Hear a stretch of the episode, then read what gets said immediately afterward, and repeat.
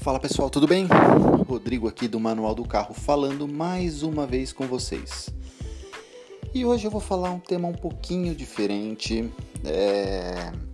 Eu acho que até alguns acontecimentos aí que estão acontecendo, acontecimentos que estão acontecendo, muito bom isso. É... Algumas coisas que estão acontecendo no começo do ano agora faz a gente parar e pensar o quanto que a nossa vida ela é curta, o quanto ela é finita, né? E o quanto que a gente tem que valorizar, né, os momentos, as coisas que a gente vive, né? A gente teve começou um ano aí com enormes tragédias, é, seja aí dos acidentes que aconteceram, é, e aí falando até do meu lado de jornalismo, falar aí do. Não tem como não citar também agora o, a coisa mais recente que teve aí, que foi a morte do, do Ricardo Boixá, né? Que como muita gente sabe, ele era um entusiasta de carro, ele tinha o seu twinguinho ali que ele, que ele ia todo dia ali para Band News e para né, as emissoras ali. E e é muito triste você ver esse tipo de coisa acontecer, né? A questão que aconteceu dos, dos meninos do futebol, é, as pessoas que, que morreram no, no acidente de Brumadinho. E, e aí tem uma coisa que eu queria colocar, é que todas essas pessoas que, que, que morreram nessas, nessas situações, elas tinham todas elas seus sonhos, né? Sonhos de, de buscar aí alguma coisa diferente para a vida, sonhos pessoais, realizações e desejos e coisas que por algum motivo é que foge né, da, da, da própria da própria escolha, né? Essas pessoas tiveram as suas vidas encurtadas aí e que acabaram não conseguindo aí talvez realizar alguns sonhos que queriam para a vida. E levando isso para o nosso universo aqui que a gente fala nesse, nesse podcast, né, em toda, todas as vezes que a gente senta aqui e, e começa a bater um papo, eu queria falar um pouco sobre a questão do sonho, do, do, do, qual que é o seu sonho automotivo, né? Qual que é o seu desejo automotivo, qual que é a sua realização que você às vezes por um motivo ou outro não quer realizar, porque enfim, é, a gente sabe que tem uma questão financeira que ela sempre acaba é, restringindo. Eu até falei disso em alguns outros podcasts, né? Que você tem que às vezes ter uma escolha mais racional na hora de você comprar um carro, na hora de você é, lidar com as suas finanças. Mas esse, esse podcast que eu estou fazendo agora é quase um contrassenso disso, porque é, eu acho que quando a gente é confrontado com essas situações, a gente vê o quanto a nossa vida a gente tem que valorizar né, e, e tem que respeitar também o, os nossos próprios desejos. Então, e isso quando a gente transporta isso para o nosso universo de entusiasta, ele entra desde aquele desejo de você ter o primeiro carro, ou até mesmo desejo de ter carros é, diferentes, de dirigir um carro especial, de conhecer um lugar que tenha uma mítica muito forte em cima disso. É, então enfim, sonhos que todo entusiasta automotivo acaba tendo aí em uma fase da sua vida. Eu posso falar um pouco que eu sou bem privilegiado nesse aspecto e eu não tenho muito o que reclamar disso, porque eu nos meus anos de redação, né, nos períodos que eu trabalhei né, dentro de, de redação, eu consegui realizar muitos sonhos automotivos, eu consegui conhecer muitos lugares onde se transpira automóvel, né? Desde testar inúmeros carros diferentes que eu testei na minha vida, muitos deles super esportivos, carros que jamais eu teria acesso é, se eu fosse uma pessoa normal, vamos dizer assim, né? E conhecer lugares também que tem aí toda uma mítica automotiva muito forte, como conhecer vários autódromos ao redor do mundo, é, conhecer locais diferentes como trilhas, é, de jipes que são super é, icônicas, como a trilha Rubicon nos Estados Unidos, que eu consegui conhecer, que era um, um sonho que eu tinha. É, e bem como andar em pista de teste, andar com um carro que não tinha sido lançado ainda, enfim. Esses sonhos todos que eu realizei, é, a gente pode transportar também para aqueles pequenos sonhos que a gente tem. E às vezes de ter um carro modificado, de ter uma de ter um determinado carro que você é, sempre quis ter, enfim, um, um carro antigo diferente, é, enfim, eu acho que eu acho que quando, quando, quando a gente fala nessa questão do sonho, é, a gente não pode ser tão fechado. A gente acha que às vezes que é uma coisa muito impossível, muito diferente. E eu vou contar para vocês um pouquinho como que eu cheguei no meu sonho, né? Que foi justamente esse de trabalhar aí nas principais publicações automotivas do país, é, de testar um monte de carro diferente. É, eu tinha sete, seis, sete anos e eu já era um devorador de revista de carro eu lia muitas revistas, eu, eu, eu ia para a banca comprava praticamente todas as revistas que tinham na banca, até revista que, que falava de carro de alguma forma ali, que não era nem tanto de carro, eu estava comprando. Então eu era um leitor absolutamente voraz do que saía né, sobre automóveis na época. E eu tinha um sonho, né, um sonho muito particular, que era ser um piloto de testes de uma revista de, de, de automóveis. Né? Era um sonho muito distante para mim quando eu era novo. Era um sonho muito distante quando eu tinha. Até acho que, acho que até quando eu estava com os meus 18 anos de idade, é, tinha acabado de tirar carta, mas era uma coisa distante demais para mim, porque era uma coisa que eu via como telespectador. Né?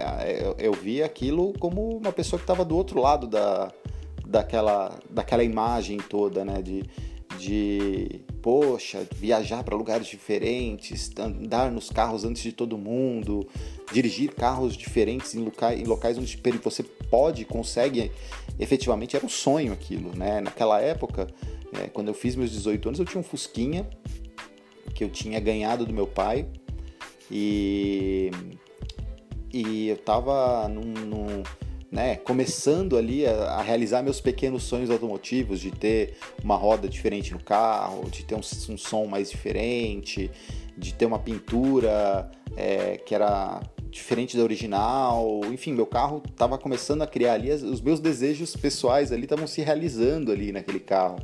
Né, as primeiras viagens dirigindo o carro. E eram pequenos sonhos, mas eram sonhos. Então, efetivamente, eu estava começando a realizar ali alguns sonhos, mesmo que eu não tivesse tanta consciência que isso era, era o fato. E, e quando, meus, quando eu vi que aquele meu sonho, né, ele tinha um caminho para chegar até ele, tinha um, um, uma forma de chegar até ele, eu comecei a trabalhar naquilo como se fosse a coisa mais importante da minha vida. Então, né, desde começar a faculdade de jornalismo, de procurar emprego dentro da área que fosse é, fazer eu chegar né, naquele objetivo de, de ser ali um piloto de testes. É, e, e, sempre de olho, sempre tentando ali de alguma forma é, encontrar um, um caminho para chegar nisso, né? E aí eu lembro que na época eu, eu comecei a trabalhar em jornal de bairro. Né? Era jornalzinho, jornalzinho pequeno, jornal que é distribuído no bairro, aquele jornal gratuito que você pega, não sei nem se ainda tem com tanta. Né? Isso era uma coisa que era muito forte né? no, no, no final dos anos 90, começo dos anos 2000, você tinha muitos jornais de bairro. E eu comecei trabalhando num desses jornais de bairro, depois eu fui para outro, depois eu fui para um terceiro. Eu trabalhei em três jornais de bairros diferentes e o meu salário era absurdamente baixo, né? Era uma coisa assim. O meu primeiro salário que eu ganhei, eu lembro até hoje, era eu ganhei 128 reais. É uma coisa que, assim, na época até talvez podia até valer um pouco mais, né? Acho que, sei lá, dava para você abastecer o carro algumas vezes. Mas hoje é um valor absurdamente baixo e depois desses 128 eu passei a ganhar 400 reais, depois eu passei a ganhar 500 reais. E, e um certo dia eu estava no meu último jornal, né, que eu trabalhava, e o dono do jornal, que era um cara moleque, era tipo o, o dono do jornal tinha sido tinha era, era, era um filho de um cara rico que queria dar alguma função para o filho. E ele viu que aquilo ali era uma furada né? Que ele estava mais gastando dinheiro do que é, efetivamente tendo retorno. Enfim, era uma época que a publicidade já estava começando a rarear nesses veículos e dependia-se muito de, de toda. Você ter uma publicidade forte para poder manter, porque era, era, era um jornal gratuito e você tinha que ter um contato com o governo para ver se conseguia um anúncio público, que era o que às vezes acabava pagando a, a impressão daquele jornal durante todo o ano. E, e aí, um certo dia, ele chegou lá na, na redação e falou: Olha, gente, está todo mundo demitido, é, não dá para segurar o jornal, infelizmente. Olha, obrigado todo mundo, tá aqui seu dinheiro, tchau. É...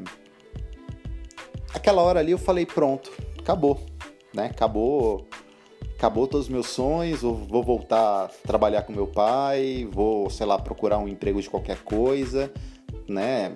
Falei assim, hum, esse negócio de jornalismo não deu certo para mim. E aí eu abri uma das aquelas várias revistas que eu comprava, e eu lembro muito bem a revista revista Hot, que hoje acho que hoje não existe mais, né? não é nem acho, é, hoje não existe mais, já não existe acho que há mais de 10 anos a revista.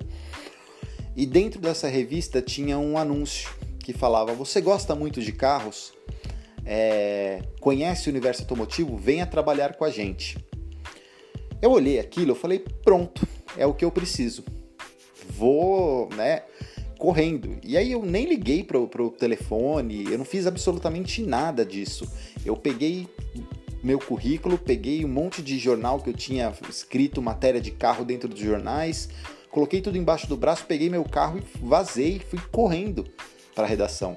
Eu fui para a porta da redação, assim, né? Fui para, fui bater na porta da redação. E aí eu cheguei ali no bairro da Vila Mariana, uma casa, né? Uma casa boa dali da região, né? Um bairro tranquilo.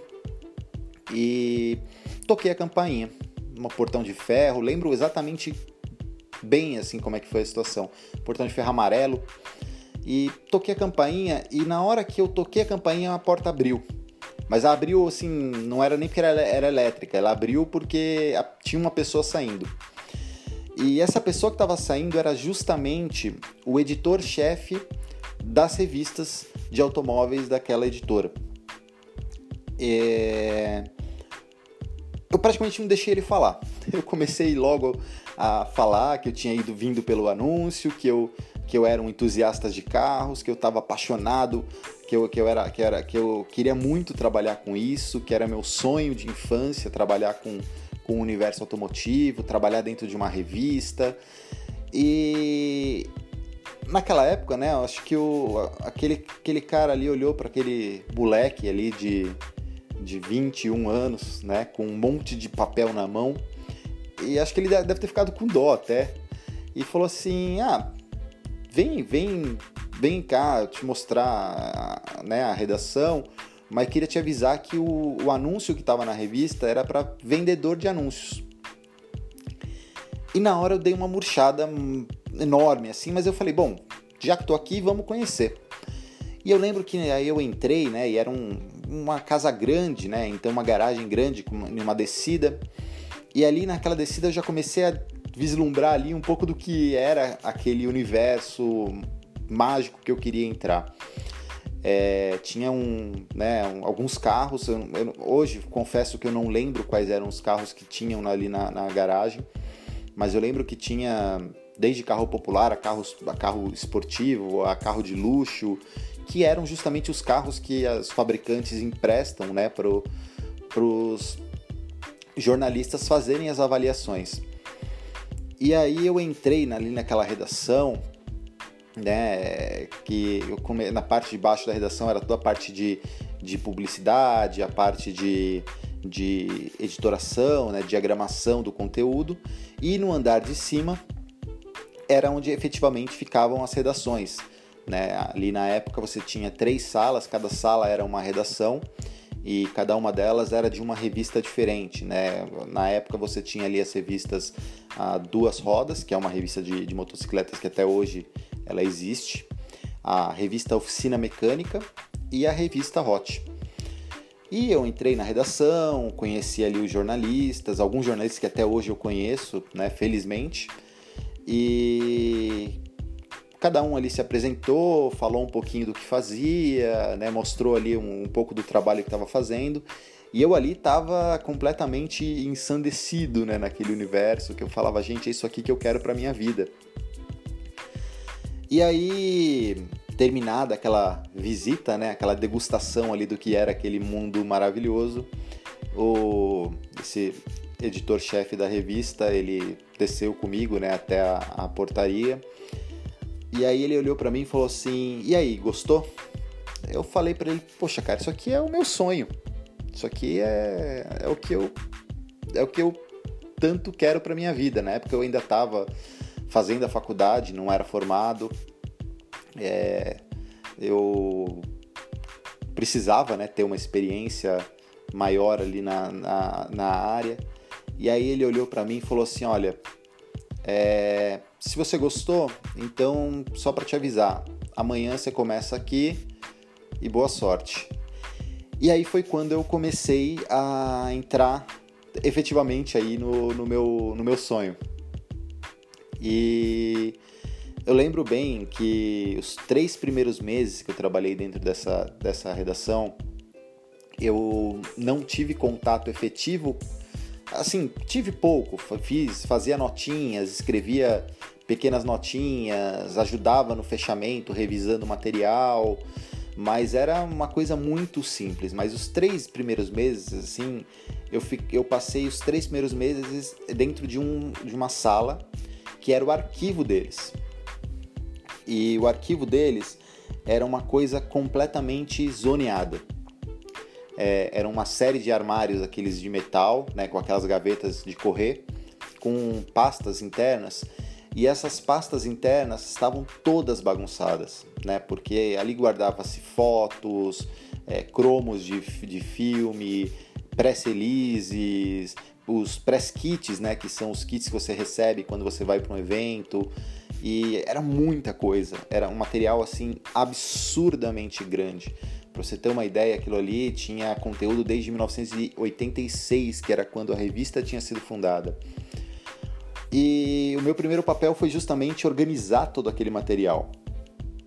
O que parecia uma coisa chata, né? Se você falando, pô, mas que droga, né? Ficar fazendo papel de arquivista, foi para mim uma imersão gigante, porque ali eu vi praticamente todas as fotos que foram produzidas ao longo dos anos daquela publicação, todos os press releases que foram recebidos, é, os materiais que, que os jornalistas tinham. Então tudo isso foi me criando ali uma, uma completa admiração por aquilo que estava sendo feito ali. E depois disso foi passando os anos dentro da, na época da publicação e as matérias que eu fui fazendo foram aumentando. Foram fazendo matérias maiores, avaliações de, dos carros modificados, que não eram bem avaliações, na verdade era quase um, um descritivo mais emocional do que aqueles carros tinham, né? Que é, você falava da preparação, porque na época eu trabalhava na revista Hot, que era de carros modificados.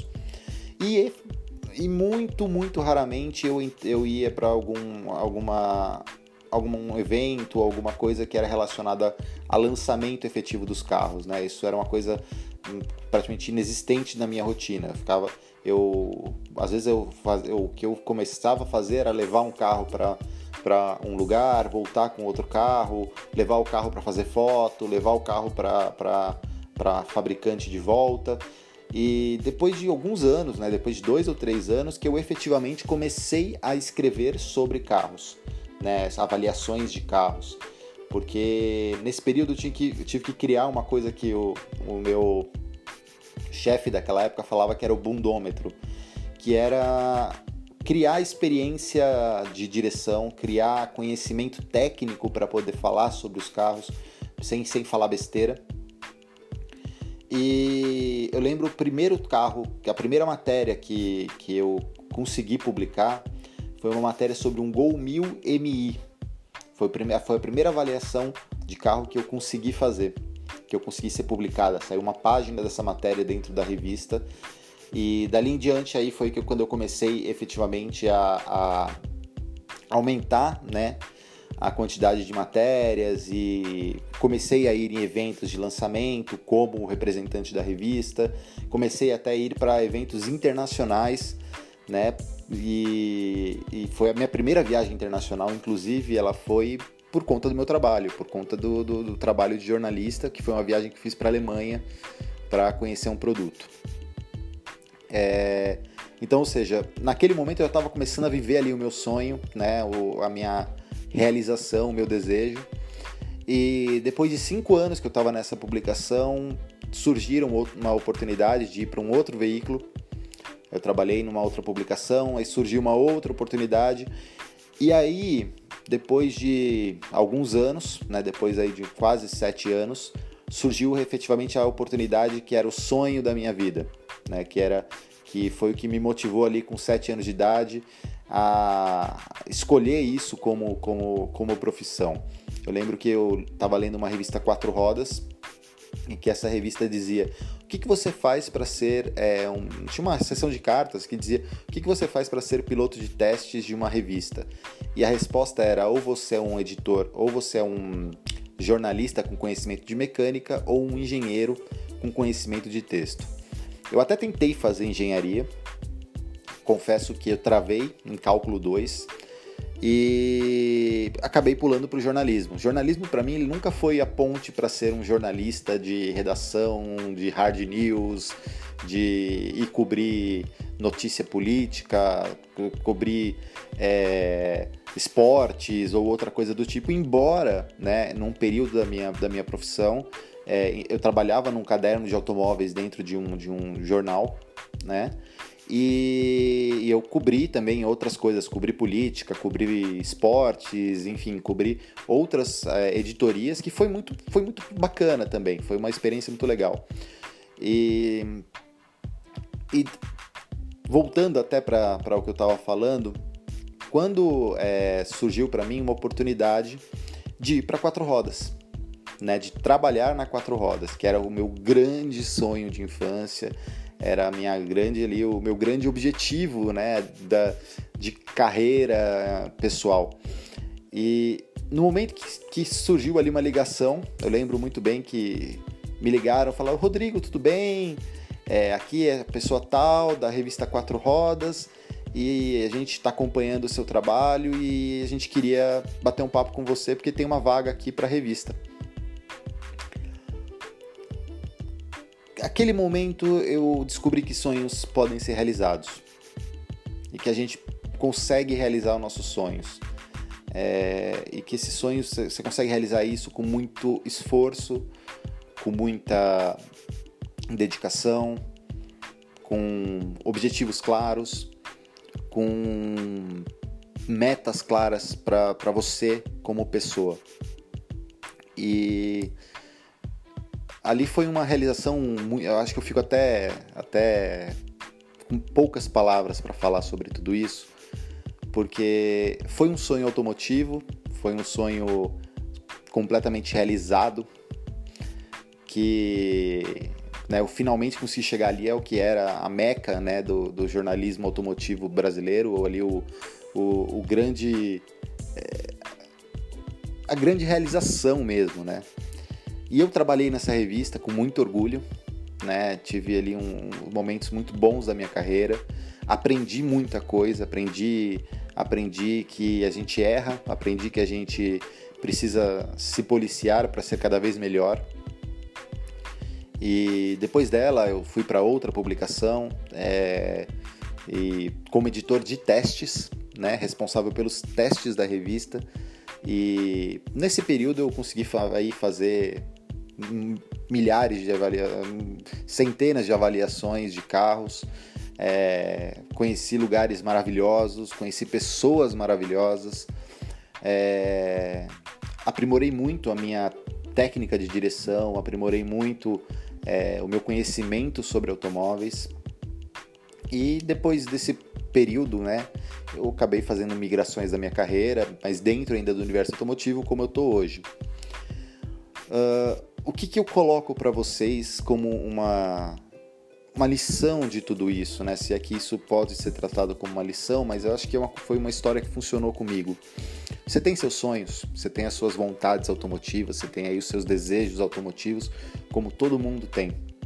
né? Seja ele de, puxa, comprar um carro antigo, comprar um carro raro, ter um carro modificado com tudo aquilo que você olha na prateleira, conhecer, sei lá, um grande evento automotivo, ir para um, um Goodwood, andar em Nürburgring, por exemplo, é, ir para o SEMA Show, ir para um salão do automóvel fora do, do Brasil, é, fazer uma viagem dos seus sonhos com o seu carro.